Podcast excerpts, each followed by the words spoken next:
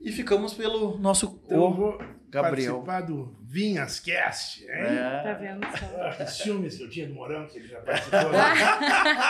do Vinhas Cast, eu não, cara. Ah, Agora já pode dizer, eu ocupei a mesma cadeira que o Morão. É a mesma cadeira que o Morão, só não no Senado, né? porque não Ainda, quer. né? Porque não quer. Ah, não é pra lançar campanha ainda. Ainda não. Segura, segura. Spoiler aqui. E aí, o Gabi.rec. Estamos gravando.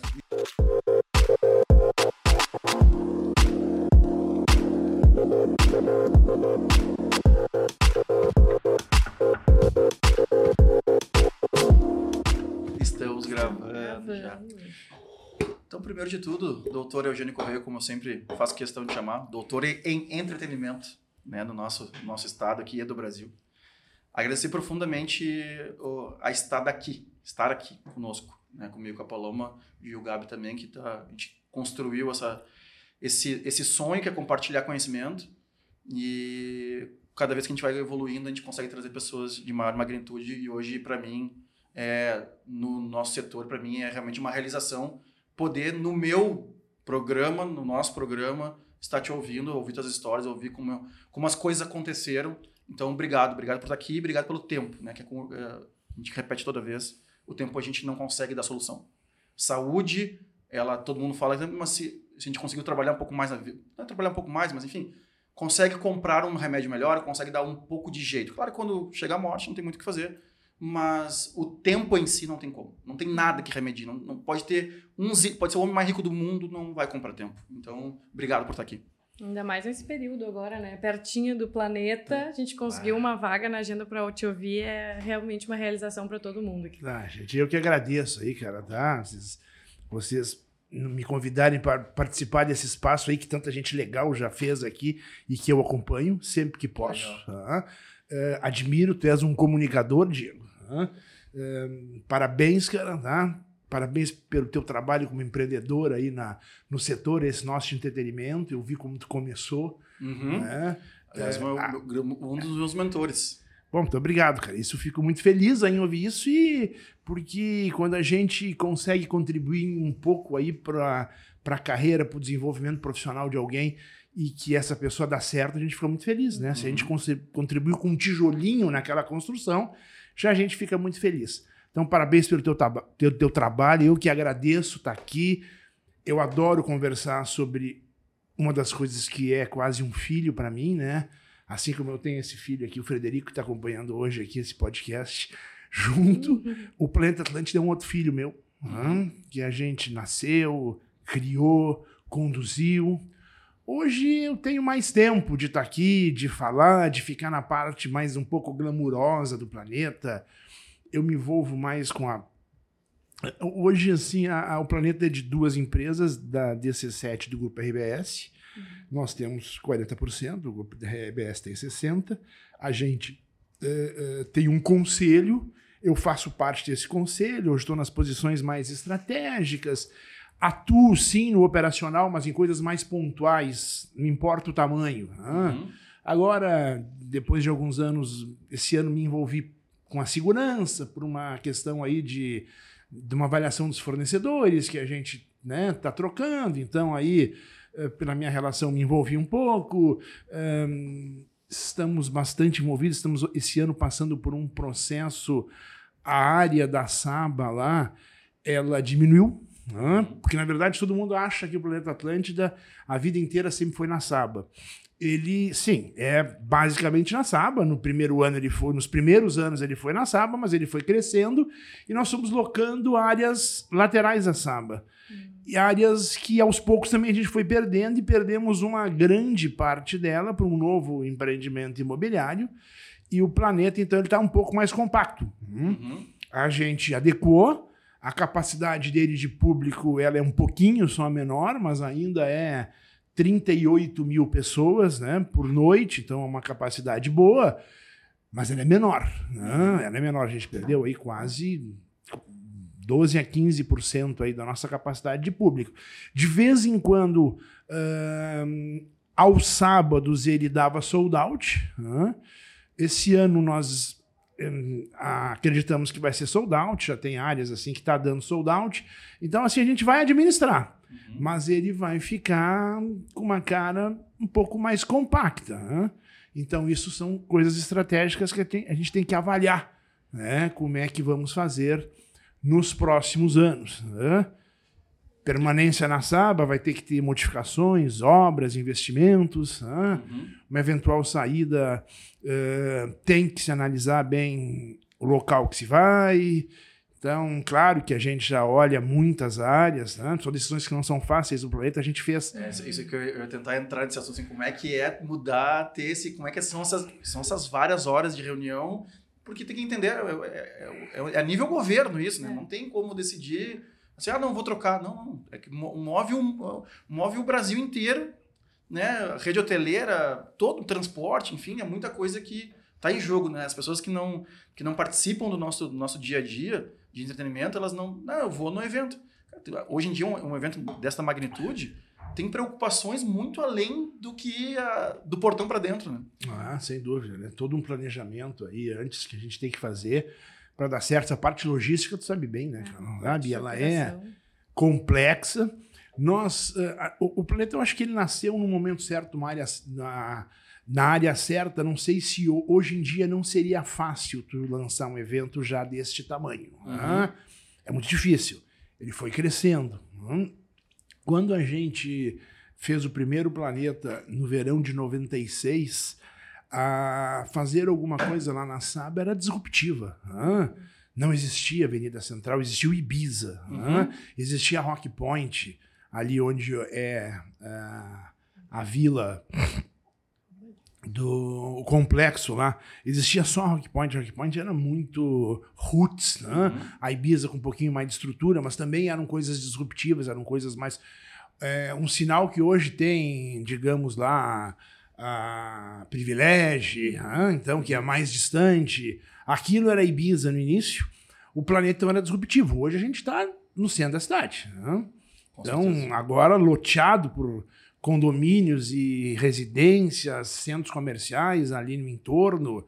Tem que se fazer toda uma avaliação, né? toda uma mudança de, de, de, de, gera, de, de hábitos. Né? Quando a gente fez quase 30 anos atrás, era tu te deslocava para lá, ah, era muito fácil. Hoje tu tá dentro, ah, então tu mexer com todo o sistema de trânsito. Nós temos um, a prefeitura de Xangri-Lá é uma baita parceira, tá? o Celcinho é um grande colaborador, é, já acho que é a terceira ou quarta gestão que é dele lá, um, independente de quem está no governo lá, sempre a Prefeitura de Xangri-Lá apoiou dentro do possível o Planeta Atlântida, o governo do Estado do Rio Grande do Sul se envolve demais, a Secretaria de Segurança aí coloca toda uma estrutura, nós tivemos uma reunião aí em novembro ainda com o governador Ranolfo um, e com o secretário de, a, de, de, Segurança na época, que deixou todo o plano desenhado, agora é tudo vai ser executado, Polícia Rodoviária Federal se envolve, existe todo esse, esse planejamento aí que a gente já faz uh, uh, anteriormente e que uh, dá muito certo, é muito bem execuível. Uhum. Só que existem coisas que aí a gente vai não consegue um dia colocar canoas dentro, é Porto Alegre dentro de canoas, né? Então, coisa vai indo assim que a gente tem que estar muito atento. Né? Como é que nasceu, doutor Eugênio? Você já respondeu algumas vezes essa pergunta. Inclusive, a gente participou de uma, de uma live, uma live né, que é. com o Júnior lá, aquela vez lá. Uh, já ouvi algumas vezes, mas a, a, internet se mostra que sempre tem público novo chegando. Hum. Então, assim, brevemente, como é que surgiu a ideia do, do Planeta? O Planeta Atlântida, em meados de 95, uh, o, a Rádio Atlântida iria comemorar 20 anos uh, da sua criação. Ela começou com o Gaúcha Zero Hora FM no ano aí de mil é, em 76, né? então em 96 ela já como Atlântida FM, ela comemoraria aí seus 20 anos aí de vida. E o Renato Siroski, que era o gestor da, das rádios do Grupo RBS, era um amigo pessoal meu. Primeiro ele fez uma avaliação, que a DC7 era a produtora que mais uh, realizou eventos com assinatura da Rádio Atlântida naqueles 20 anos, né? E depois uma relação pessoal que a gente tinha também facilitou.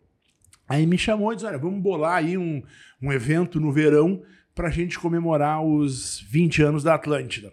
Aí fomos lá, pensamos e tal. Na época, eu comecei, eu trabalhei 10 anos lá na RBS. Né? Aí eu saí, eu montei a minha empresa. A minha empresa depois acabou sendo absorvida pela DC7. Eu, no início, minha relação com o Ciclo e com o Dodge era com. Eles eram meus clientes na Zero Hora. Eu vendia anúncio para eles dos shows, eles estavam começando a fazer um, os grandes shows aqui, junto com a Opus, que também era minha cliente. E aí, eu, depois de um tempo, quando montei minha empresa, eu vi que nem a DC7 nem a Opus tinham estrutura de venda de patrocínio. E aí eu digo, olha, eu vou vender o patrocínio para vocês. Hã? Nós temos uma cadeira é um... só... Essa cadeira tá faltando. Esse, é, hoje é um pouquinho diferente, mas... Se perguntar qual é o meu ofício de qual eu sou corretor de anúncios. Eu sempre trabalhei com vendas, eu adoro vendas. Me, me formei, meu amadurecimento profissional foi na Zero Hora. Desculpa, vendendo anúncio. Fiz uma reunião longa de duas horas e meia com o Roni, Rony da Pernod, da Ricardo, Pernod. hoje, meu Deus, esse é das ele antigas, tá, né? Ele tá há 36 Deus, anos na Pernod. É. E ele me contou, quando eu falei que tinha uma proximidade, ele ficou tipo, muitas horas conversando sobre o mercado. Ele começou a contar as histórias dele. E aí ele disse, pai, uma vez tive que ir São Paulo lá, que eu tava começando, e foi apresentar um projeto e não sei o quê. E o Eugênio Corrêa disse, não, não pode ser. Cara, então foi... Como fiquei horas com ele aqui, apresentando o futuro da, da agência aqui. O Roni eu já conheci né, na, na, na, na, minha época de empreendedor, né? Mas daí eu saí da, da, da, Zero Hora, montei a minha empresa essa de representações de produtos na área de marketing e comunicação. Aí eu representei, e eu comecei a vender patrocínios dos shows. E aí me aproximei muito, acabei ficando muito amigo do Dodge do Sicão. Aí inventei um monte de coisa, participei da criação da Rádio Alegria também, com o Beto Ode. O, e aí, só que aí acabei. Só quem entrando... coordena o mercado todo. Hã? Só, quem, só os que coordenam todo o mercado. E acabei, acabei sendo absorvido tá, pela DC7. E isso foi ali por no, no início dos anos 90. Né? Aí em 90, e como eu falei, em 95, eu já era. A DC7 cresceu, foi para São Paulo, eu fui. Mas não quis ficar em São Paulo lá. Eu queria ter a minha vida, a minha qualidade de vida aqui em Porto Alegre, que já tinha planejado o, o Frederico já estava pintando, né? É, já que eu sabia que ia ter filho, eu queria ter um filho aqui, já namorava a mãe dele e a gente decidiu ficar por Porto Alegre. Então hum, eu estruturei a empresa aqui, hum, que a empresa tinha sido meio que esquecida a, a, operação do Rio Grande do Sul, surgiu o Opinião, que começou a fazer. No começo a DC7 fazia muito mais os shows pops, uhum. e a Opus fazia muita coisa de teatro, música erudita, uh, ia muito nessa linha. Uhum.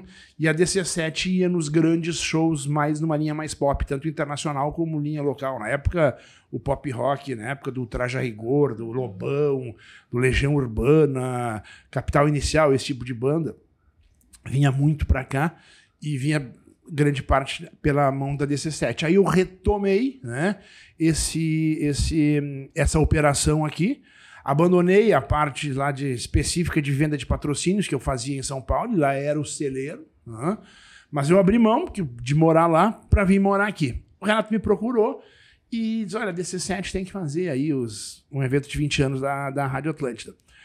Aí a gente, peguei uma, a minha equipe aqui de produção, Junto, uh, naquele primeiro ano até hoje, está a Bia Wetzel, uh, pela DC7, uh, eh, a Bia Wetzel e o MacGyver. Então, desde o primeiro Planeta Atlântico. O MacGyver era de São Paulo, ele veio só para coordenar eh, depois do evento já pronto. Na época tinha mais algumas pessoas, e aí nós criamos um evento que começava no, na noite de Réveillon na Guaíba. Na, desculpa, na Guarita, em Torres. Uhum. Era um grande concerto com o Milton Nascimento, aberto ao público, com projeções de luzes nas pedras. E todo final de semana tinha atividades entre Cidreira e Torres. Capão da Canoa, Atlântida, Imbé, eh, Tramandaí, um, até em Arroio do Sal, aí nós tínhamos mil, a gente inventou mil coisas, a gente inventou, tinha futebol de modelos, a gente tinha luta de, o, o tava nascendo o Vale Tudo, que depois transformou no UFC, né? Um, e concertos de várias bandas também, DJs, a gente não não, ainda não era uma coisa muito trabalhada. Se trazer DJs internacionais era muito raro naquela época.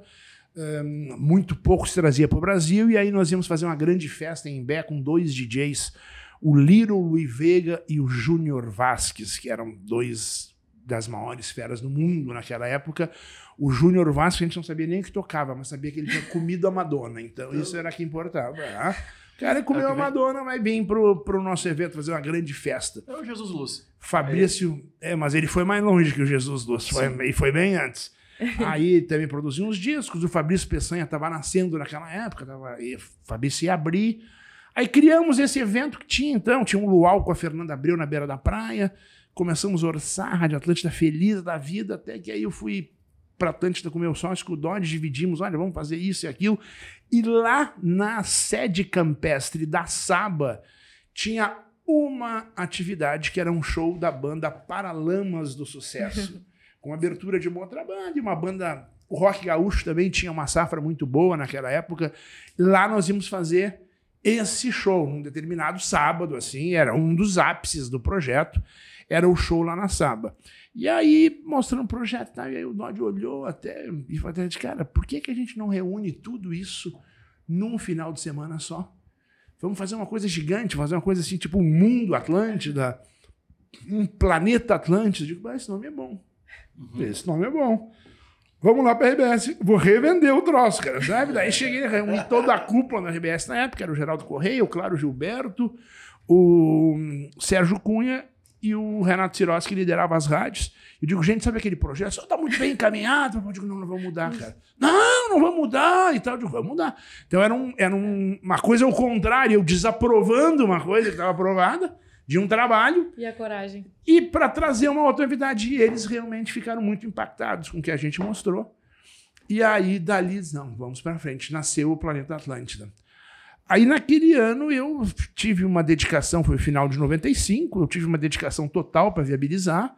Vendi um patrocínio para a Coca-Cola. Na época eu tinha uma amizade muito próxima com o Ricardo Von Tobel e com o Rodrigo, que, que tinha uma franquia, né, a Vompar.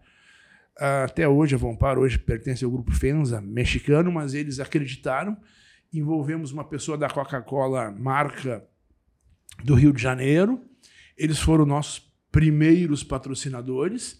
Aí no verão de 96 nasceu o Planeta Atlântida. Tivemos algumas conquistas, né? Que hoje parece muito pouco, mas a gente foi a primeira vez que se levou um McDonald's para um evento, pelo menos no Brasil, que se soubesse. Eu convenci o franqueado da época, o Henrich Melnitsky, a botar uma, um quiosque. Que inveja, que inveja essa memória. Botamos um quiosque do McDonald's que vendia só Cheeseburger. vendia Sunday e aquele. E, a, e a, aquela sobremesinha que eles têm, que tortinha é uma tortinha de, de banana, era uma só. Eu não me lembro, acho que não vendeu hambúrguer, mas assim, ó, ter um McDonald's é, lá. Exatamente, é nossa, foi uma construção. A gente praticamente pagou para ter, porque nós bancamos uma estrutura. Mas a inteligência. É a história do Red Bull que eu tô contando aqui. No começo, era só um negócio que eu poderia usar a marca e dizer assim, tá, não, mas compra mais barato e não sei o que. Até virar realmente um, um, um podcast patrocinado, levou um tempo. Mas era muito importante eu começar com uma marca mundial. É a mesma coisa do McDonald's. O Red Bull foi uma conquista. Água, não, obrigado, querido. Agora, o, a, o Red Bull foi uma conquista para o planeta, porque no começo eram outros energéticos que Sim. foram variando. O Red Bull deve ter entrado no planeta ali pela. Flying Horse. Flying Horse patrocinou. O, o... Nem sei se existe hoje em dia, nem. Eu nunca ouvi falar nisso. Flying Horse, na sua época das casas noturnas era Flying Horse. E, e além do Flying Horse, tinha um outro também, que era, que era uma. O Flying, Flying Horse era o Ed Sá Ferreira, um cara de Pernambuco, que era um importador. E tinha uma outra Isso, marca. E tinha uma outra marca que foi a patrocinadora da Liquid, que era um austríaco, um cara que lá na Áustria resolveu fazer uma concorrência ao Red Bull. E aí esse austríaco veio para o Brasil e trouxe, implantou essa, mas teve um outro que era online. Eu nunca vou me esquecer, um, um baratinho assim. Então eu fechando com a Red Bull e aí um cara veio me oferecer um patrocínio online. Aí eu disse, você trouxe desse tamanho, cara. Parece anão esse. Todo respeito ao, É, a, a, a, não, mas, cara, muito pequenininho isso aqui, não tem nem graça. Aí o valor que ele me ofereceu, assim, era cinco vezes o valor da Red Bull, tá? Que eu digo, cara, Aí tem acho graça. que nós vamos tomar o... Aí tem graça. Não tomava. Não tomaram. Aí o cara, não, eu fiquei até nervoso, será que esse cara vai pagar? Mas a gente, é, enfim, se construiu até que o Red Bull entrou ah, é, no planeta. E hoje eu nem tenho mais uma relação pessoal assim com o pessoal da Red Bull, aqui eu não sei quem é. ah, é, e continuou. E a estrutura, cara, sabe, as pessoas jurídicas, as marcas continuaram se relacionando. O Planeta Atlântida, num determinado momento, ele foi tão importante para a marca Red Bull pela seguinte razão: nós, a partir do ano X, teve, o Planeta teve lá. Primeiro, ele foi censura livre nos primeiros anos. Aí depois nos estipularam que seria a partir de 14 anos. Nós achamos assim, aquilo para nós foi quê? Não vai rolar o planeta mais. Quebrou o planeta, o planeta não vai mais acontecer. Bah, menor de 14 não vai poder entrar, o que, que nós vamos fazer? Então, gente, foi a melhor coisa que fizeram para nós na vida. Então, aqueles acontecimentos que se transformam em marketing positivo que a gente vai adquirindo ao longo do tempo. O planeta se tornou um, um aspiracional, um desejo, é o debut para quem está uh, ah, fazendo. Todo mundo quer fazer 14 anos para poder ir no planeta. Alguns até ali pelos 17, 18 estavam abandonando. Tá? Uhum. Uma determinada época, o, o, quem público de camarote, que são dois eventos, né? o camarote e, o, e a arena.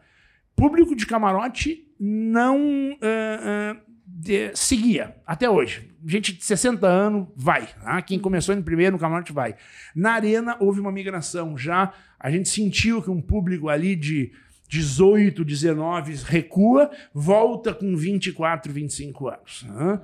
Uhum. então nós tivemos essa, essa, essa questão desse momento aí do do, da censura de 14 anos, que foi um baita negócio para o planeta, e a gente acabou até sendo muito rígido e apoiando muito o poder público. Quem fiscaliza é o poder público, não a gente. Tá? É, lá o, o pessoal da, do juizado da infância e adolescência, que tem a responsabilidade de não permitir a entrada de menores, eles que vão para a porta lá cobrar. Uh, nós não temos esse ônus, né? senão era muito difícil para a gente. Então aquilo foi acabou sendo positivo. Mais tarde, uh, Aí, por uma iniciativa nossa, mas numas conversas, numas negociações com o Ministério Público, a gente decidiu: nós vamos tirar a bebida destilada da arena. Então, o planeta só vende cerveja na arena, não vende bebida destilada, vodka, nada. Uhum. Né? E isso foi muito também positiva, né? um impacto muito pequeno nas vendas no camarote vende a bebida destilada e, o, e aconteceu que o Red Bull começou a vender sem o combo. Uhum. Então, na agência combo, hein? Mas o, Red, o Red Bull começou a vender muito uh, produto sem estar tá atrelado a uhum. nenhuma bebida alcoólica. Você sabe que 90% do Red Bull era com a vodka, né? E com uísque. No meu tempo começou com uísque. Uhum. Depois passou muito para vodka. Tá voltando. Pra...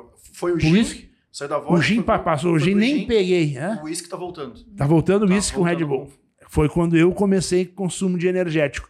E aí foi muito importante pro, pro Red Bull o fato dele ser muito vendido uhum. sem ser associado à sim, bebida alcoólica. O marketing deles bate no esporte. Então, enfim, sim, sim. para o sim que se destina, a Red Bull é para ficar. Energia. Energia. Para dar asas. Né? Era para dar. Nunca vi ninguém voando no planeta, mas eu. Uh, a gente ficaram muito satisfeitos. E o Red Bull passou a ser um player muito estratégico, muito importante. Né? E aí depois as equipes de atendimento comercial seguiram dando atendimento. Qual foi o número de público da primeira edição? Da primeira edição, nós botamos nas duas noites em torno de 40, 45 mil pessoas. E qual foi o maior público até hoje? O recorde foi ainda em 1999. Incrível. Ainda foi o recorde. Era, era muito mais fácil. Sim, ah, sim. A gente tinha ia lá, também. vai vendendo, vai aumentando as paredes, né, cara? Não tinha lá muita preocupação.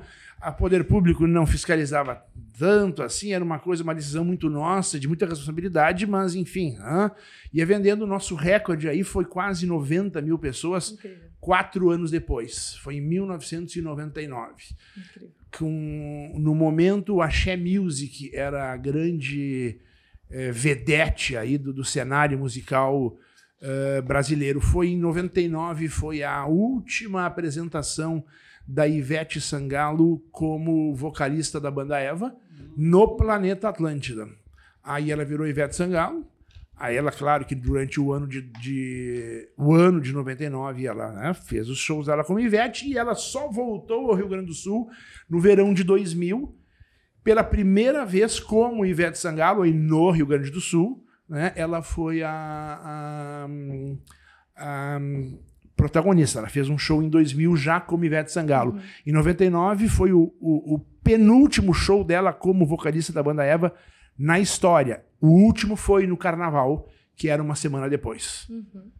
O planeta, estrategicamente, ele era sempre uma semana antes do Carnaval. Isso eu aprendi no Ibiza. né? Quando eu participei do projeto de criação lá do Ibiza de Atlântida, com a família Rigoto, e, e eu cuidava da área comercial do Ibiza, eu vendia os patrocínios e cuidava da, da, da também muito da divulgação.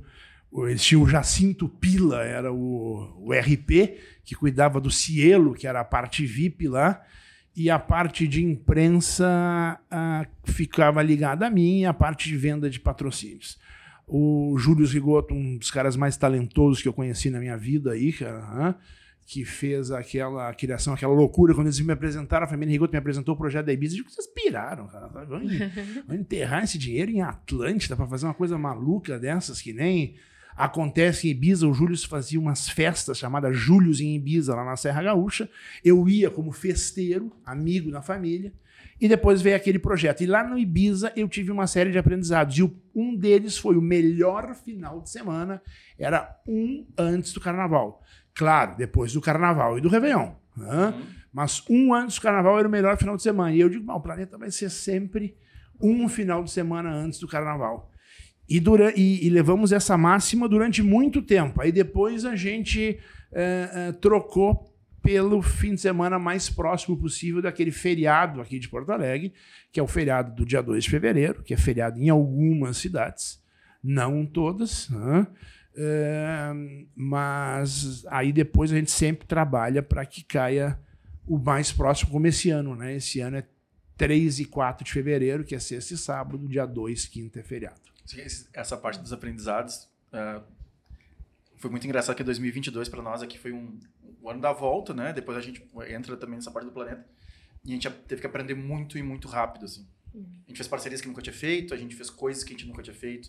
Fizemos quatro eventos grandes para o nosso porte durante o ano, que também vimos que não é a melhor solução, e aprendemos a história das datas. Fazer uma feijoada com samba no dia 20 de setembro não é um bom caminho comercial, porque as marcas não estão olhando para ti, Claro. estão olhando para o 20 de setembro. Pra E tradição. fazer comemorar o teu aniversário de 10 anos no meio de uma Copa do Mundo e não veicular nada de Copa do Mundo dentro do teu, tu está competindo, em vez de competir com o Rio Grande do Sul, agora tu tá competindo com o mundo. O mundo não tá te olhando, o mundo tá olhando para a Copa do Mundo. Então a gente eh, comercialmente, como esse ano eu comecei a pegar para mim uma coisa que não é natural, que é a parte comercial. Eu, eu tô trabalhando muito para conseguir falar com as marcas, entender o que as marcas querem, ou, eh, realmente atender eles melhor de uma melhor forma, né, como combo. Tem uma parceira aqui que é a Lu, que é a nossa arquiteta também. Como as coisas acabam estourando na arquitetura, ela disse, não, Vinha, estou contigo, vamos para as reuniões que daí a gente vai propondo, mas eu já sei que eu vou ter que planejar no futuro, né? Então ela já participa e aí eu- a gente aprendeu aqui na agência que, cara, não pensar bem nas datas que vai posicionar teu evento. Não vai, não, não vai competir com uma data tra- tradicional, 20 de setembro, e não vai competir com uma data mundial que é a Copa do Mundo, sem ter nada de Copa do Mundo. Uma coisa se eu fosse comemorar os 10 anos e falar assim, sei lá. Ambev, Ambev, olha só, tem um evento aqui que são os meus 10 anos, 50 eventos, 50 edições, blá, blá, blá, e ainda nós vamos fazer uma intervenção de Copa do Mundo. Aí tudo bem. O problema é que a gente não botou. E, a, e claro, tudo deu certo, ah, os patrocinadores apareceram, mas foi uma guerra. Foi uma guerra realmente assim. ah, foi entender, não ter posicionado a, a nossa marca com as datas festivas daquele momento. Tu sabe que essa coisa, a gente, né? Tu tem que ter o sentimento. Eu, eu tô. Eu fiz 60 anos. Né? Então, obviamente, hoje eu preciso de gente para me ajudar nos conteúdos, sinal, cara. A música, a música que meu filho gosta, não vou dá nele. Quando ele meu carro quer botar ali o, o MC Pose do rodo, eu digo, não, tu não, meu filho, não preciso eu ficar ouvindo isso, né, cara? Mas, enfim, né?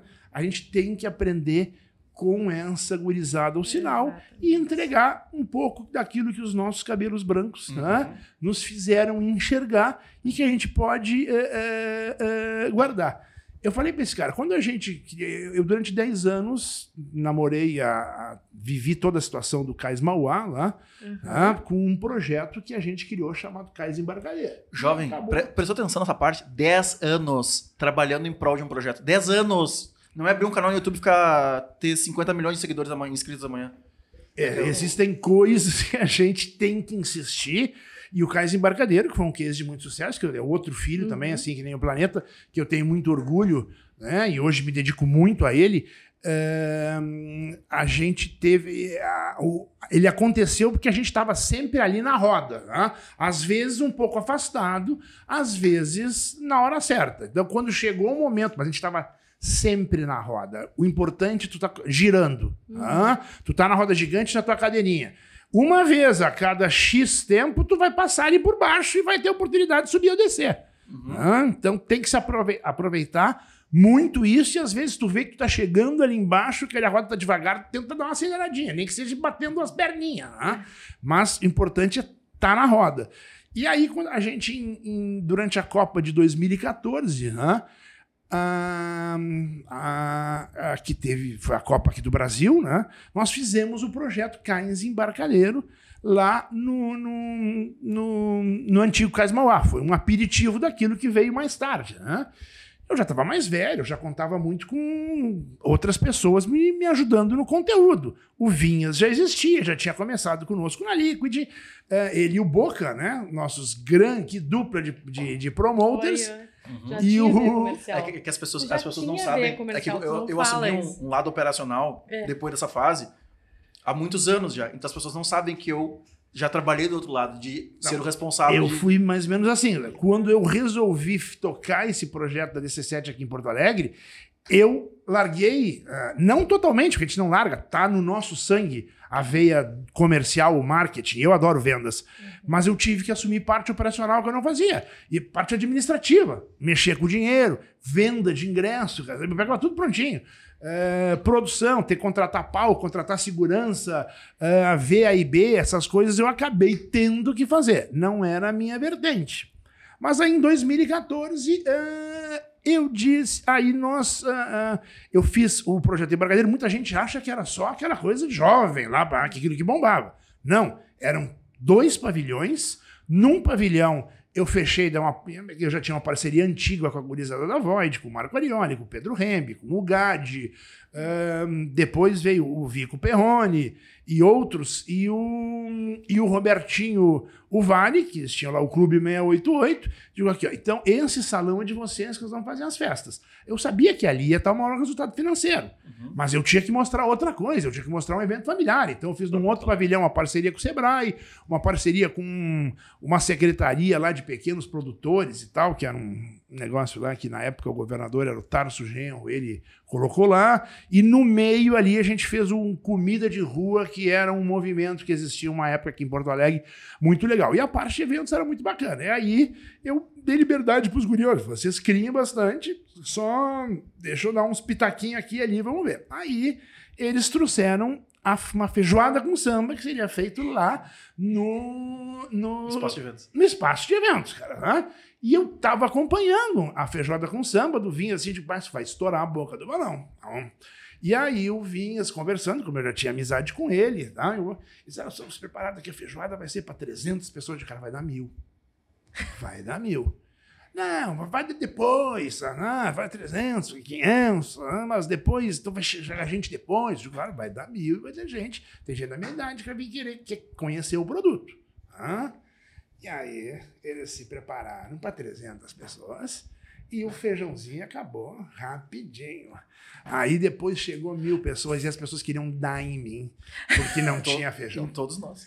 E aí achavam que era meu, eu digo, mas a culpa não é minha. Eu disse que era pra ter feijão. Eu digo, bota mais água no feijão, Vinhas, né? Quem nos salvou foram os trailers, que depois a gente pegou. A gente comprou o ticket dos trailers e que saímos a distribuir o. Mas não era feijão. Não era. era. É, dessa- não, é, comida. quebramos toda a é, é. Pra aquelas pessoas naquele dia, a gente quebrou a experiência toda. E aí, e vai se aprendendo, né, cara? Ah, me digo, cara, o produto tá muito forte, cara, sabe? Tá brotando, cara. Ah, 300 pessoas já era um upgrade para vocês na época, que era um produto mais artesanal para pouca gente, né? Ah, era 150, 200, e aí tá 300 já seria, 500 seria. oh, ah, Não, deu lem- mil. não, lembrando que a gente não tinha estrutura nem financeira pra arcar com, assim, quando tu contrata uma pessoa pra fazer 300 feijoadas, ele quer o dinheiro dele de 300. Depois a gente vai, a gente aprendeu a negociar isso também.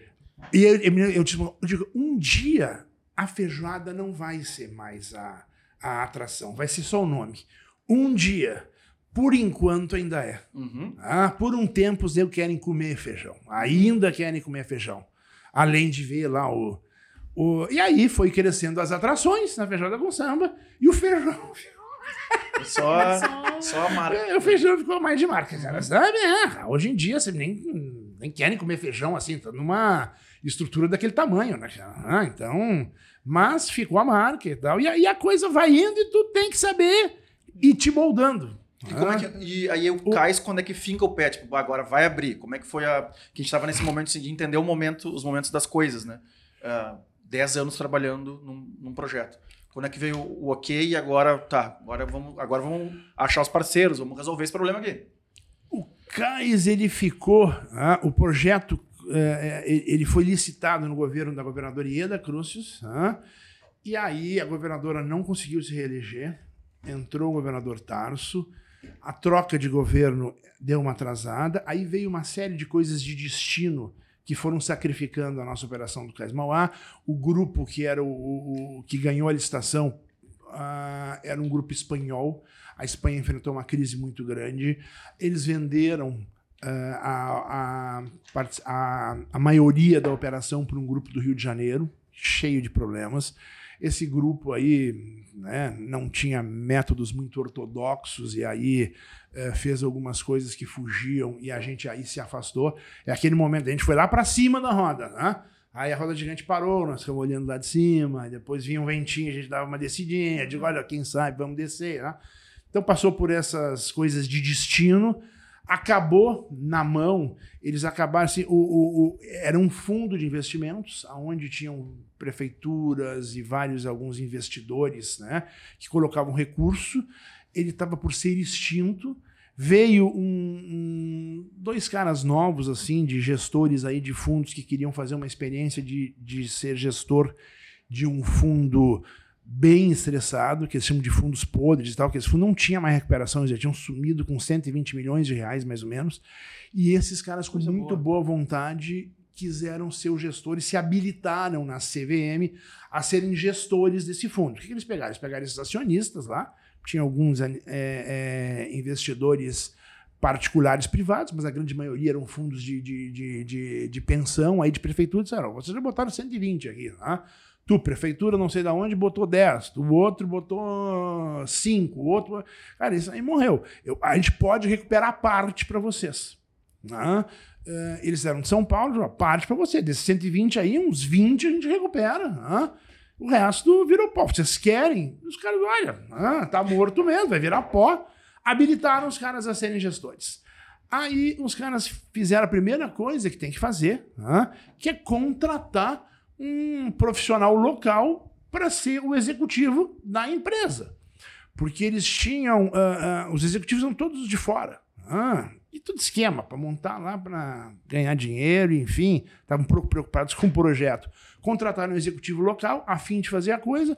O executivo identificou que nós tínhamos ah, projetos muito bacanas. O Cais Embarcadeiro sempre foi ali para frente da rodoviária, onde tem um antigo frigorífico. Ia ser naquele entorno ali era complicado o acesso e tal. E lá onde é hoje o Cais Embarcadeiro seria uma, um open mall.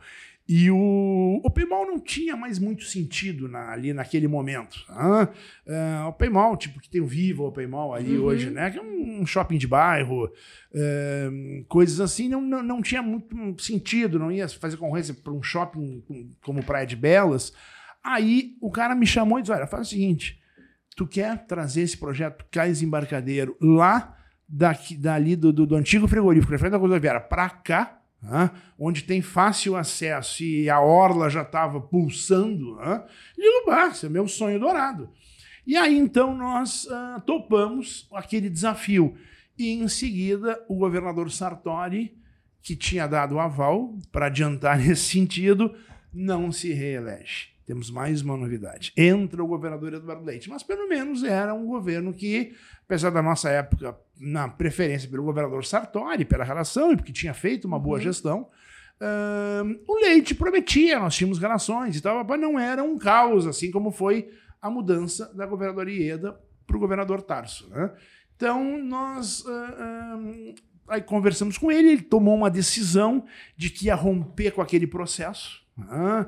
Eh, porque aquele modelo de negócio nunca ia parar em pé. Ele rompeu com esses gestores porque ele identificou também que aqueles gestores, aqueles gestores não tinham musculatura para tocar um projeto daquele tamanho adiante e resolveu uh, romper. Só que nós já estávamos muito adiantados. E aí a sociedade já sabia disso a sociedade já cobrava um uso daquele espaço. daquele espaço. Queria todos aqueles pavilhões lá, mas enfim, ah, não sabem detalhes que tinha que se começar por aquele. Lá. Uhum. E a sociedade queria uma coisa, não era só uma coisa na orla, que nem já tinha ali a orla do gasômetro, o, o restaurante redondo do Simonetti, aquele, aqueles quiosques já existiam. A cidade queria um pavilhão. Queria os pavilhões do Cais Mauá, beira de rio com doca. E isso a gente tinha identificado. Aí é, o governador Eduardo Leite disse: não, façamos, vamos fazer o seguinte: já que existe uma, uma duas empresas gaúchas, que era a Tornac e a DC7, reconhecidamente com um histórico e com musculatura para tocar, no mínimo, um projeto desse tamanho, que não era todo o Kaiser, era um projeto daquele tamanho, tá? que a gente tinha toda a capacidade para aquele momento fazer.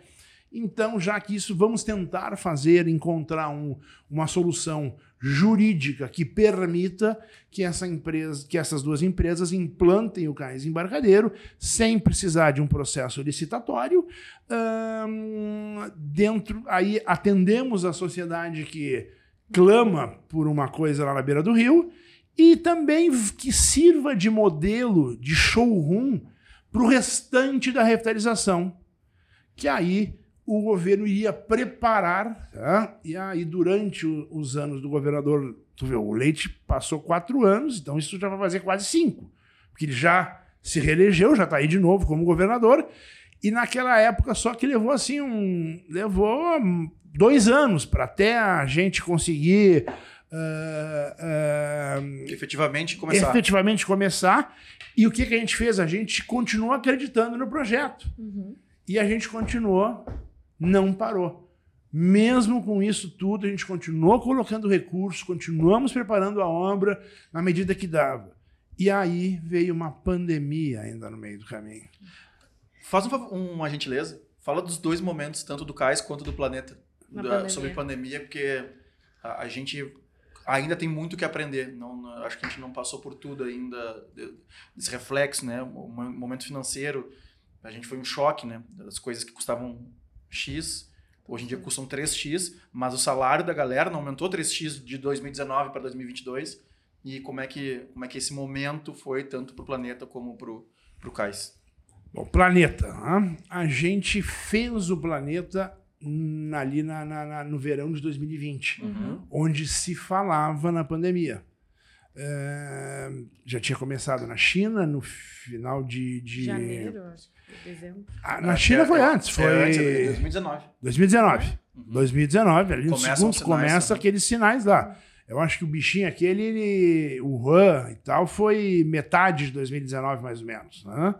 É, já se falava, já tinha saído da China, tinha atingido algumas, alguns, a, a, outras regiões do planeta principalmente a Itália, mas ainda não estava. A Itália foi o primeiro país, um grande caos, né? Uhum. Que ela, tipo, a, a Itália foi em fevereiro de 2020. Nós, eu digo, ó, isso aqui ainda não veio, não sei se vai vir, não sei se vai deixar de vir. Nós realizamos o planeta de 2020. E foi um grande sucesso. né? E se falava num tal de coronavírus aí que vinha chegando. né? Eu tinha um outro evento bem eh, significativo que eu ia fazer em maio de 2020, que era o Festival de Balonismo de Torres, né? que esse foi totalmente cancelado.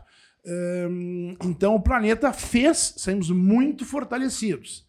Mas aí veio a tal da pandemia, naquele foi, eu me lembro como se fosse ontem, né? Um 12 de março, um Grenal, ah, no, foi aquele um Grenal da Libertadores, aquele que deu uma pancadaria entre Grêmio e Inter.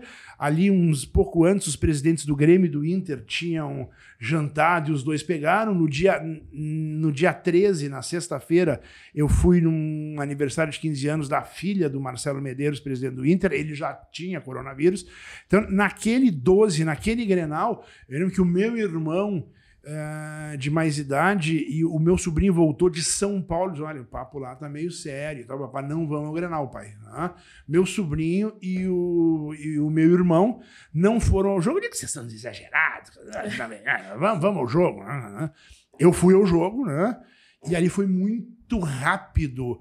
A, a- foi Culmina- meados da outra semana já parou tudo. né? 14, eu lembro que eu, eu tinha um bar chamado Na Vida Real. 14 foi sábado. Foi a última data. A última data que Cat- abriu é, e, é. e ele não teve saúde financeira pra se manter. E foi um dia ainda que normalmente eu ia pra lá e, e ficava olhando assim. E naquele dia específico era um aniversário de um grande amigo meu. E eu tomei um porraço. De, de to- tá, pega a garrafa aqui, toma aqui. Aqueles negócios que me comanda. Ah, vou me arrepender pro resto da vida desse comando. Foi a melhor coisa que eu fiz, porque foi Uhum. despedido do bar. É, aquele bar não. Aquele bar não. Sobreviveu Ele não voltou. pandemia. Não, voltou. Não, É. não tinha caixa. diferente, né? O planeta, né? O planeta, o planeta era um circo que a gente armava né?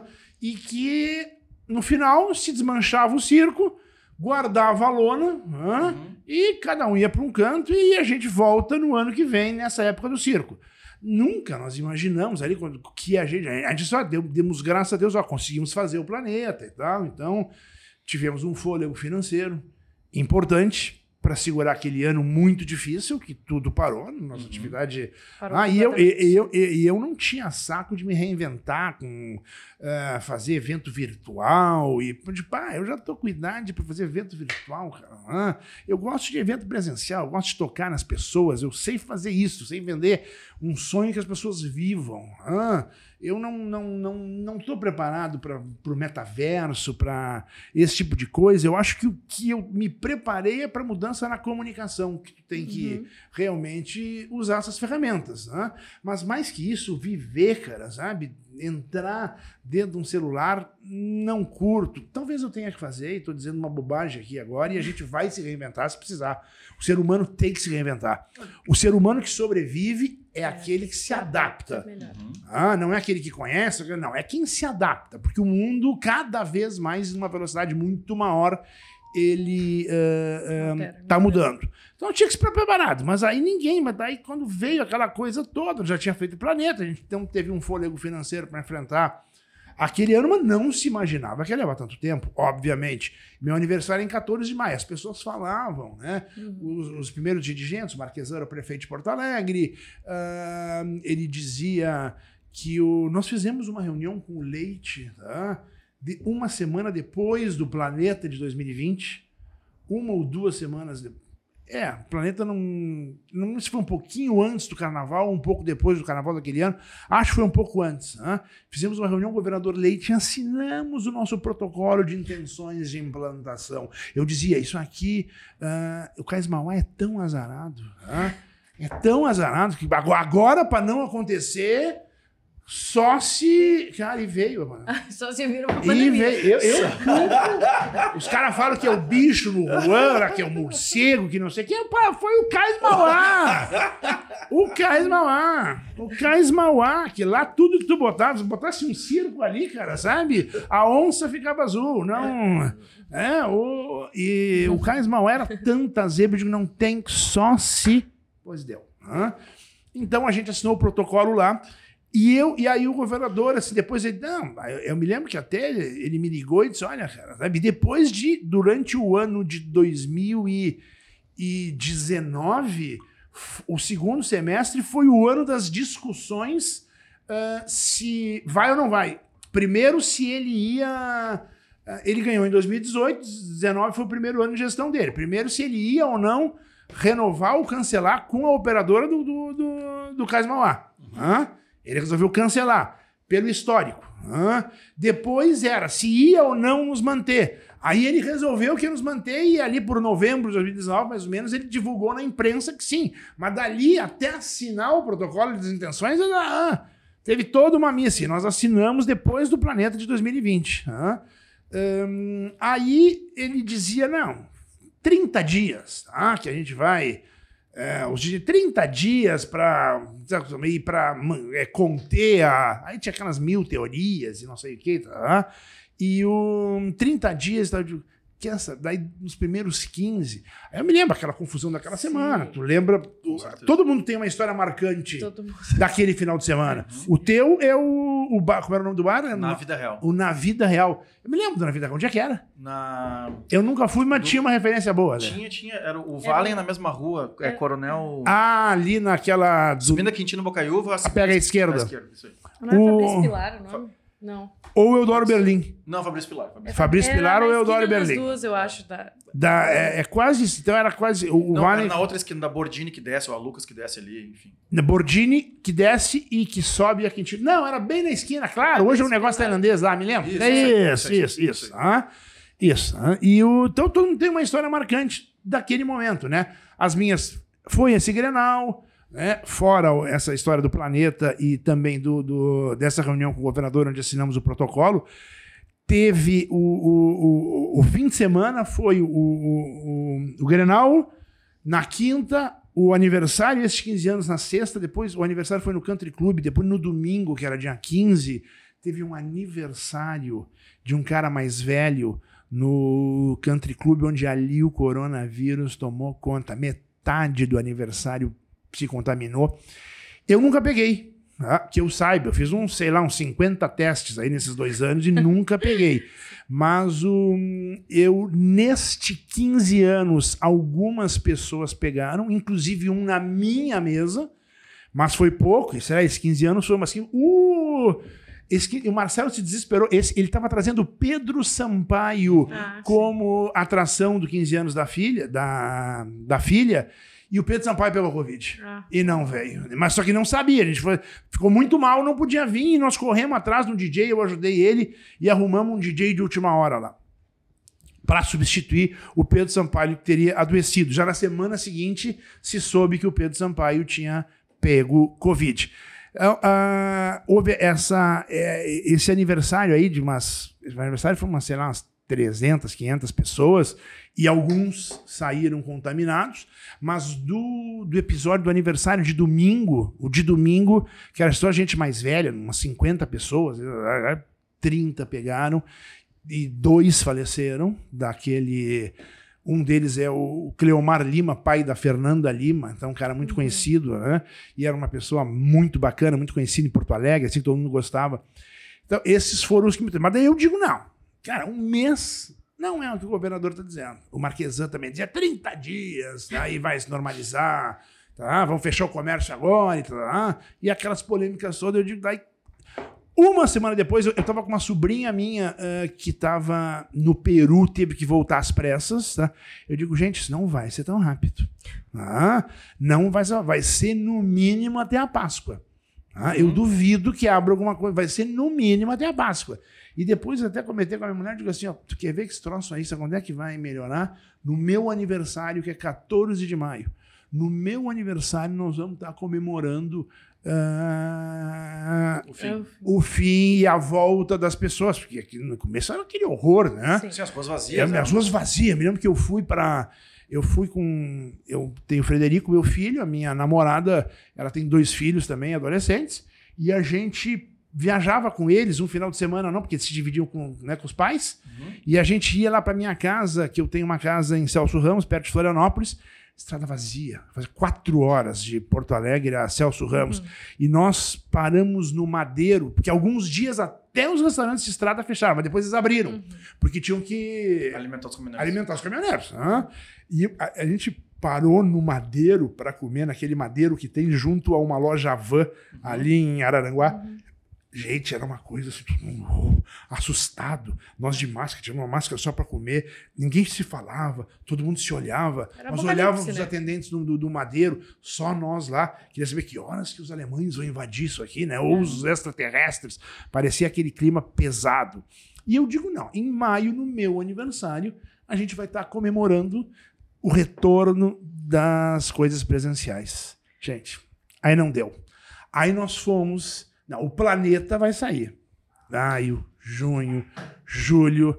O planeta vai sair. Alguns festivais que foram cancelados em março. A importância do, do planeta para os para todo nós. Mundo, todo, era um, era um divisor mundo, de água. Exatamente, todo mundo esperando um pronunciamento do planeta. Todos os outros eventos uhum. do Rio Grande do Sul, no mínimo. Então, assim, o que o planeta fizer, nós vamos fazer.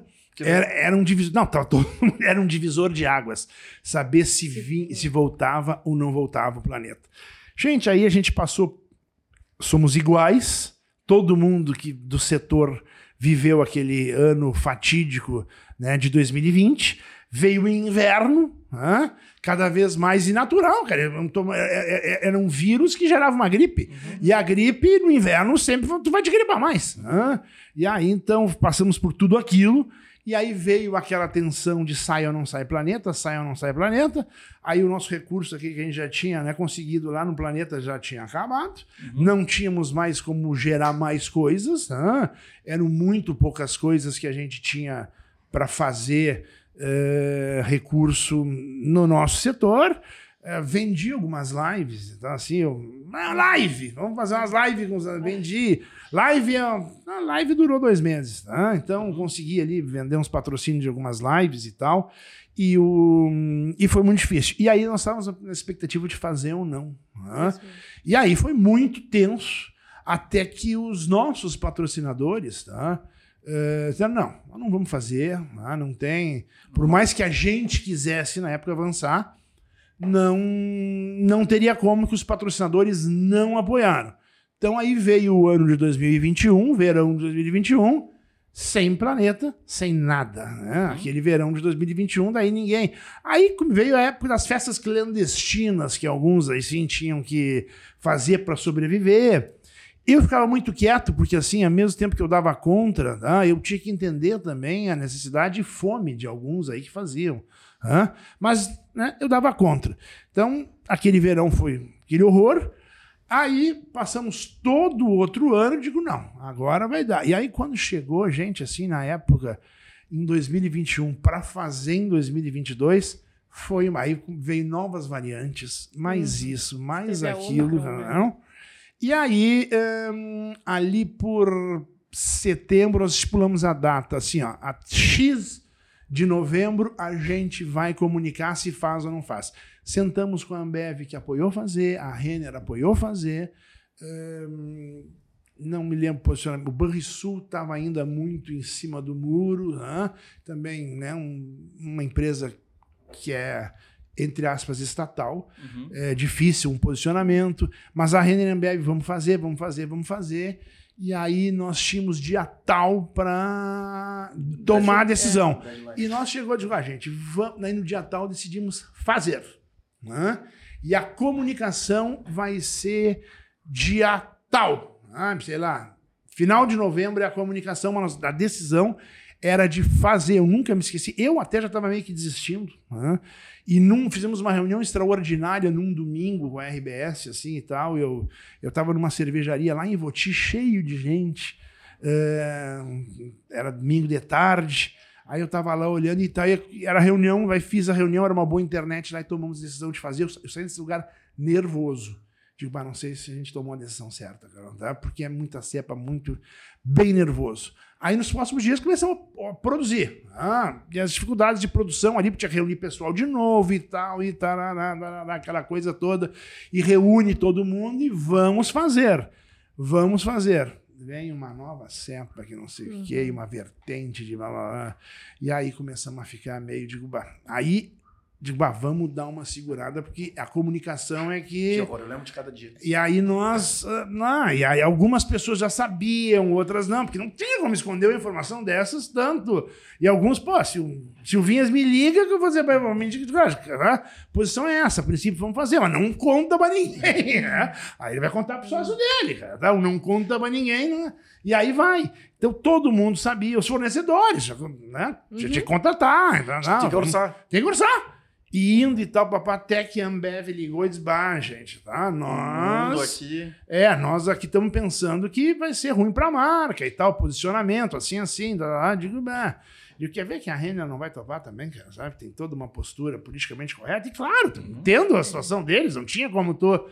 Aí eu liguei para a Renner informalmente, né, para minha relação pessoal, que eu tenho com, com o CEO lá, com o Fábio. Fábio, tu assim, ah, não, cara, acho que eu tô nervoso, cara, sabe? A gente tá pensando em procurar vocês oficialmente, a, a Maria Cris, que é a diretora de marketing, ia procurar a RBS, nós estamos pensando, ah, não vai, não vai rolar. Digo, cara, não, não vai dar certo. E aí, numa reunião tensa, depois dessa que eu fiz de Ivoti, ainda se fazia reuniões virtuais direto. Era o Zoom, era mais, né? O, o Meet que se usava e tal. E o, aí fizemos uma reunião e tal e abortamos dois dias antes. E aí tivemos um custo, assim, né, cara? Obviamente, de algumas coisas que a gente tinha que levantar. Abortamos. E aí vamos ver como é que se comporta. Aí o, verão foi médio. Eu me lembro que eu tinha um envolvimento com o show do Gustavo Lima. Daí alguns shows, tá? Que iriam acontecer no planeta, a gente deu uma segurada para tentar fazer. E um dos shows era um show do Alok com o Pedro Sampaio e um Matuê no, no, lá na Privilege. hã? E o Gustavo Lima também ia fazer um show hã? e queria fazer. E aí eu acompanhei o show do Gustavo Lima e esse do Matuê com o Alok e o Pedro Sampaio, eu achei que ia explodir a boca do balão. Era um final de semana. era- seria o, o Pedro Sampaio com o Gustavo Lima na sexta e o Matuê no sábado. E o Gustavo Lima, não, falei bobagem, cara. tá? É o, Alok. o Alok com o Pedro Sampaio na sexta, e que estariam no planeta, hã? E o Matuê no sábado, que também estaria no planeta, nas mesmas datas do planeta. Ah, digo, olha, vamos manter. Eu falei com o Gustavo Cirossi, com o Vitor, agora vamos manter. hã? Cara, assim, ó, o Gustavo Lima, que foi no início de janeiro, ele. eh, A cepa essa veio de um jeito ali por 20, por 15 de dezembro, aí. Estava vendendo, Gustavo Lima, 300, 400 ingressos por dia. Nesse dia vendeu um. E aí parou de vender. E aí na internet todo mundo, tinha uns 7 mil vendidos, todo mundo começou a querer se desfazer dos ingressos. E nós, aí o Alok ligou, ah, cara, eu não quero mais fazer, aí eu tomei assim, tá? Eu digo, ah, é, então, e nós tínhamos uma garantia com a Alok X, papai, o que quer, sabe? Aí o Pedro Sampaio recebeu uma proposta aí dos guri da, que era amigo dele lá da, da Oito, aquela turma lá, de fazer um negócio mais redondo e fazer lá na, na, na Maori, não faria lá, ele quer saber de uma coisa, aborta, cara, tá? Deixa a Maori ficar nervosa e tal, e a gente não vai ficar nervosa. Tá bom, desmanchamos o show do Alok com o, Pedro Sampaio. com o Pedro Sampaio. Ahn, o Gustavo Lima acabou se salvando depois, ele deu uma recuperadinha, tá? Mas não foi. Cara, era um show para botar 15 mil pessoas. Ah, botou 9, 10. Ainda foi bom. Foi o melhor show do verão inteiro. E o. Mas as- foi, parou de vender os ingressos. Pois ali perto do show começou a vender um pouquinho, e internet todo mundo quis satisfazer quem já tinha comprado. E o. Aí nós mantivemos o Matuê, que é um cara mais arrojado e tal. Ah, que o Matuê. E o modelo de negócio com o Matuê era um modelo bem interessante e tal. Deu certo. Foi bom. Mas mesmo assim, foi bom com Ressalva. 4 mil pessoas, 5 mil pessoas. Ah, uma coisa assim. Aqui era já um show proposto aí para dar resultado com 2 mil, 3 mil pessoas. Ah, não- Mas foi. A gente apertou. Foi um verão de muitas dúvidas. Mas vo- teve um pouco de abertura. O planeta teria se quebrado. Teria se quebrado feio. ah, Então não, não, não. Seria muito ruim. ah. Mas ainda algumas coisinhas começaram a abrir naquele verão. ah. E aí veio o ano de 22, né? E aí não tinha como não fazer. Isso com. É, aí 22 foi. Voltaram todo mundo. E o planeta aconteceu uma segunda. A gente achou que nós íamos ter um, um, um time a nosso favor, nós somos o último a fazer. E provavelmente o primeiro a voltar. Só que veio a. Aí veio a CEP e não voltamos. Aí começou a voltar em 22, voltou todo mundo, voltou Lollapalooza, voltou isso, voltou aquilo, voltou todos os grandes festivais. Rock in Rio aconteceu, que é um baita balizador até para nós. Aí nós, assim como a gente, o planeta balizava aqui no sul eventos menores, o que ele, o Rock in Rio nos balizava a nível nacional. Quando saiu, né, o Rock in Rio ainda tava vai sair, vai sair, confirmaram o Rock in Rio, eu digo, bom, aí Agora. Agora é nosso. voltou a vida, né? Doutora Eugênia, nós estamos chegando assim, quase no finalzinho. Desses, de tudo que, de tudo que passou, né? Assim, a pandemia em si e da vida, assim. Quais os, e, e eu, eu acho muito bacana ficar velho. Eu, eu tô com 41, né? Então, assim, Vamos trocar. Eu não tô me adaptando muito bem. Vamos trocar. é, porque a gente. é, foi aquilo que a gente tava falando ali no off, ali na entrada, assim, que, cara, eu não tô mais com. Agora eu não brigo mais, sabe? Tipo assim, cara, eu não me ofendo. Eu, por mais que eu não. Eu, eu acho que o se ofender, o ter raiva, o ficar brabo, eu acho que é isso que motiva o jovem a conquistar novas coisas, fazer coisas diferentes e tal, não sei o quê. Mas eu também curto também, assim, tá. Não deu certo. A câmera essa não funcionou, o áudio não ficou tão legal. Tá, não vamos morrer, sabe? Claro, vamos melhorar. Próximo, vamos comprar uma câmera melhor, vamos comprar um microfone melhor. Mas eu não vou perder mais uma noite de sono porque o áudio, a câmera, a, a latinha, sabe? Tem, da vida, assim. O que, que a gente poderia. O que, que gostaria de falar pra galera que tá nos, nos vendo, assim, cara?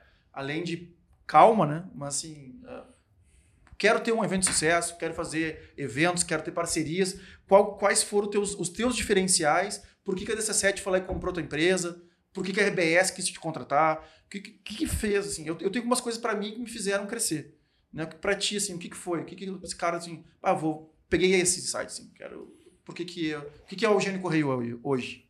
Se tiver que dar algum conselho assim, tipo, cuidem dos seus joelhos, tá? Isso eu ouvia falar quando eu era menor e agora eu sei que é que é verdade, né, cara? A gente tem que cuidar dos joelhos. Essa é coisa fundamental. Com 40 eu também comprava, comecei a parar de comprar tanta bronca. Ano Mas- passado, imagina. Claro que nos motivava eh, os desafios. Eu nunca vou me esquecer que em 2006, numa coisa que eu construí, uma das coisas, a gente construiu também uma história do Festival de Cinema de Gramado, que tem uma noite hoje muito forte, foi uma história nossa. É, em- também nesse período do planeta, foi em Vendi 95. muito ingresso. Muito ingresso de gravado. Ah, Eu no- e o sim, o Maruf, o Boca também estava Aham. naquela, né? O, o- o próprio Feijão, que a gente falou da, da Red Bull. A, a história de Gramado veio em, em, em 95, o Festival de. O governo Brito tinha morrido. O, o Festival de Cinema de Gramado estava às mínguas. E o Brito nos chamou e disse: olha, vocês querem desenvolver uma história para recuperar o Festival de Cinema de Gramado, que é fundamental para o Estado, para o turismo do Estado. De O Festival de veio Cinema. daquela-. Aí eu digo, olha, eu, eu digo, de cinema a gente não entende nada, cara, tá? Mas, mas a gente entende de marketing. Então, sim, bota uma verba aí nós vamos fazer, reinventar, porque eu participava como consumidor das festas do Festival de Cinema de Gramado, que de fato tinham morrido. E Gramado não trazia mais ator da Globo, não trazia mais nada, aí a gente resolveu criar uma determinada situação lá para reativar a noite glamurosa das festas do final de semana de encerramento de Gramado e também até tinha no primeiro final de semana também. Fizemos um grande evento lá em, em 95 e uma das coisas que eu fiz foi levar o Ibiza, hã? que eu tinha 5% do início do Ibiza lá no, no- em Atlântida e no de Gramado nós levamos um projeto que nós... Aí como eu tinha 5% na física, daí esse de Gramado eu tinha 50% num clube lá. Construímos uma história do inverno de Gramado e dali, cara, ah, nasceu o Ibiza Club Festa. A gente reativou e nasceu a noite glamurosa Cores. do encerramento do. A Cores veio uns cinco anos depois. Eh, eu não me lembro exatamente, eu acho que a Cores foi. Se já existia a Liquid. A, a Cores foi uns três, quatro anos depois. Aí o, eu tomei uma bola nas costas, né, de uma. da vida, assim, uma determinada situação, que foi. eh, eu criei um projeto chamado Ibiza em Orbit, que era uma parceria da RBS com a Ibiza. E primeiro eu quis levar um planeta Atlântida versão inverno. Uhum. Construí um, vendi, fiz tudo, hã? tudo, e fui tirar umas férias. É, e esse seria no, no festival de, de, de, de, A gente botou um outro nome, porque aí os meus sócios me convenceram, não vamos. Não vamos, eles estavam certos, não vamos é, é, trabalhar com a marca Planeta Atlântica, porque era uma marca de verão. Vamos criar. Construímos o Gramado Hot Festival. Construí sozinho, fiz tudo. Vendi patrocínio para Vivo, vendi patrocínio para Pepsi Cola. É, trouxe uma casa noturna que bombava em São Paulo chamada Gitana. Uhum. Ah, então, ah, foi muito legal. O show do J Quest. Construí toda a história. E depois de construir, eu saí de férias. E aí me ligou uma, uma produtora minha e disse: olha, o Cicão cancelou, porque o lugar lá seria no. Não no centro de convenções que a Green Valley faz hoje, naquele outro, não é esse programado. Uhum.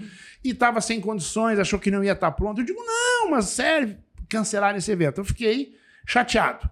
No ano seguinte, eu construí no mesmo espaço e estava para fazer o Ibiza em Orbit, que era uma parceria entre a RBS e a o Ibiza e me deram uma bola nas costas da vida. Assim, e eu acabei não participando desse projeto. Eu realmente me irritei. Uhum. E esses desafios que nos movem, eu digo, bah, eu vou inventar uma coisa. Eu vou fazer um evento concorrente. Aí eu tentei fazer neste pavilhão que, é, na, que é o Sierra Park. Aí não dava e o troço ia ser muita loucura e muita gente. Aí ter dois, ia brigar, eu não tinha para bancar, tudo de cara. Preciso fazer um evento menor, conceitual. Aí o cara do Serra Park me mostrou um negócio que era em Canela, eu fui lá ver e me encantei, chamado Ruínas do Cassino. Fui lá, bati no prefeito, era da prefeitura, do prefeito de Canela. O cara disse: pai, eu tô louco para trazer alguma coisa aqui para Gramado.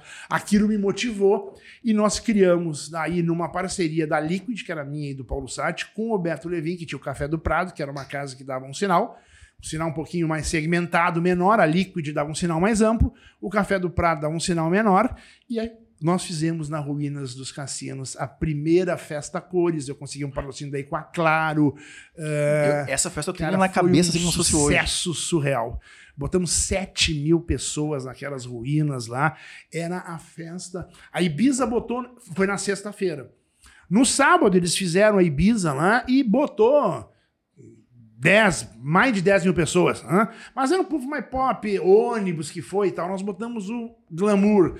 Aí eu peguei, tinha um filme que estava sendo lançado lá pelo querido amigo e falecido Fábio Barreto, e aí ele levou o elenco desse filme. É um filme que. Ele tinha feito um sucesso com um filme contando a história da imigração italiana.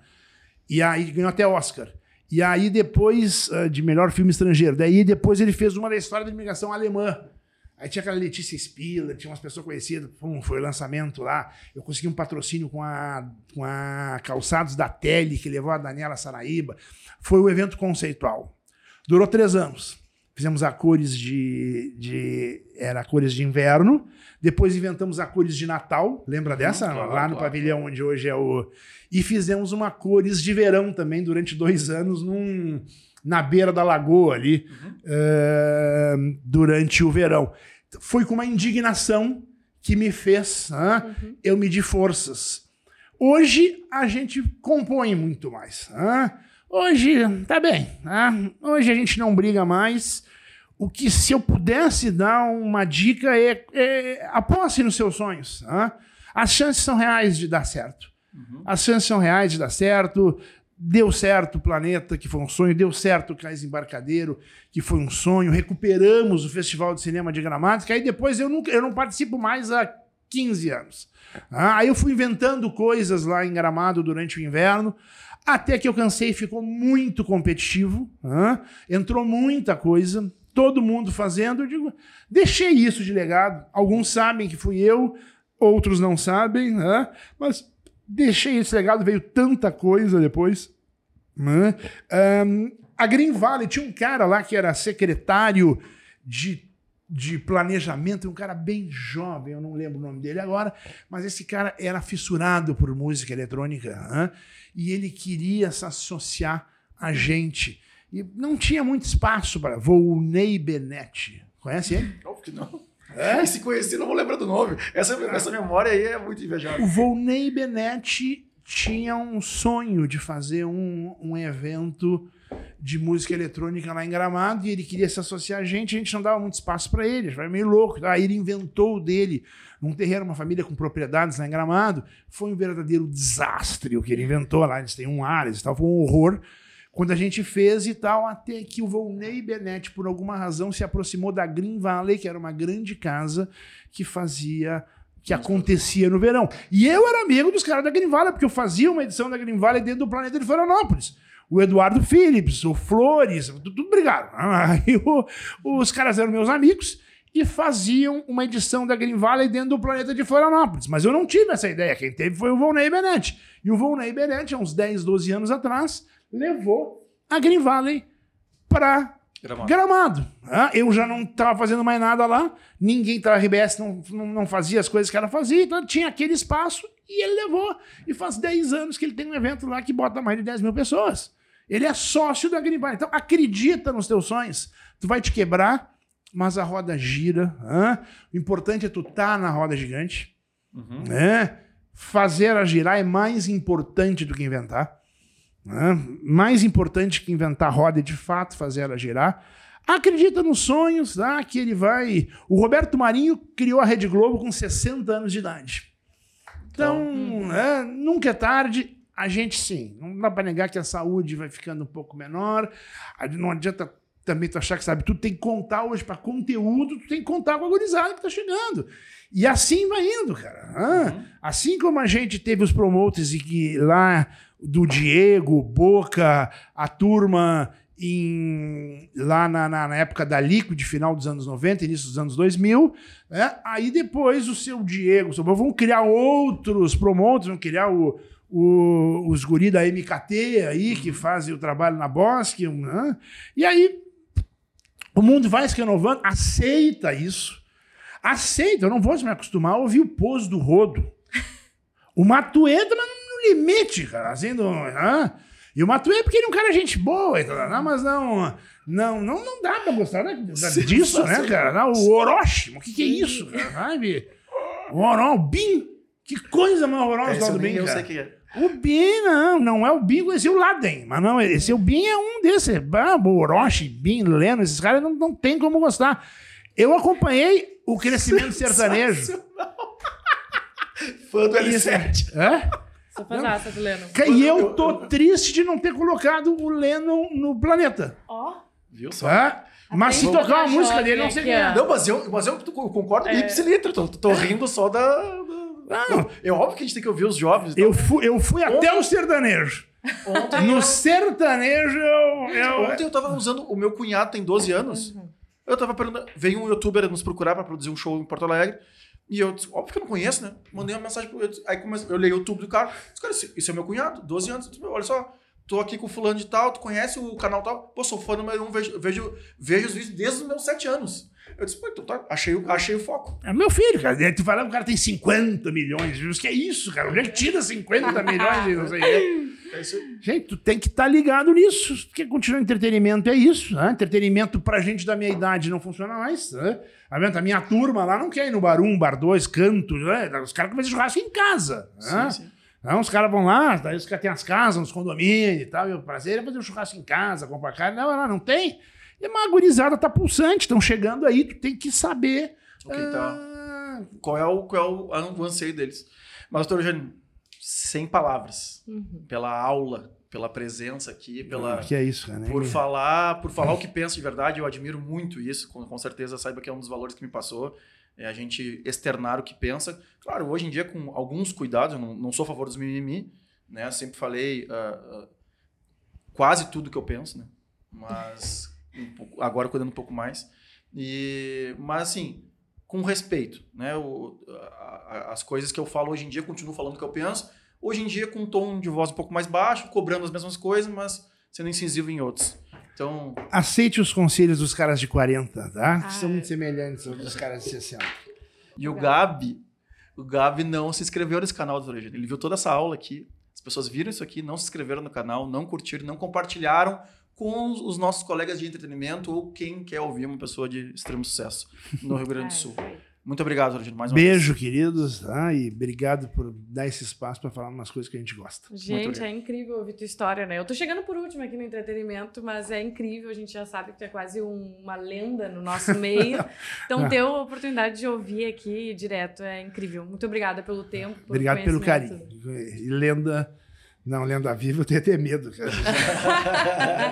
Senão daqui a pouco eu vou ficar empalhado. Eu É por isso que eu falo que é doutor. Doutor Eugênio é o doutor do entretenimento.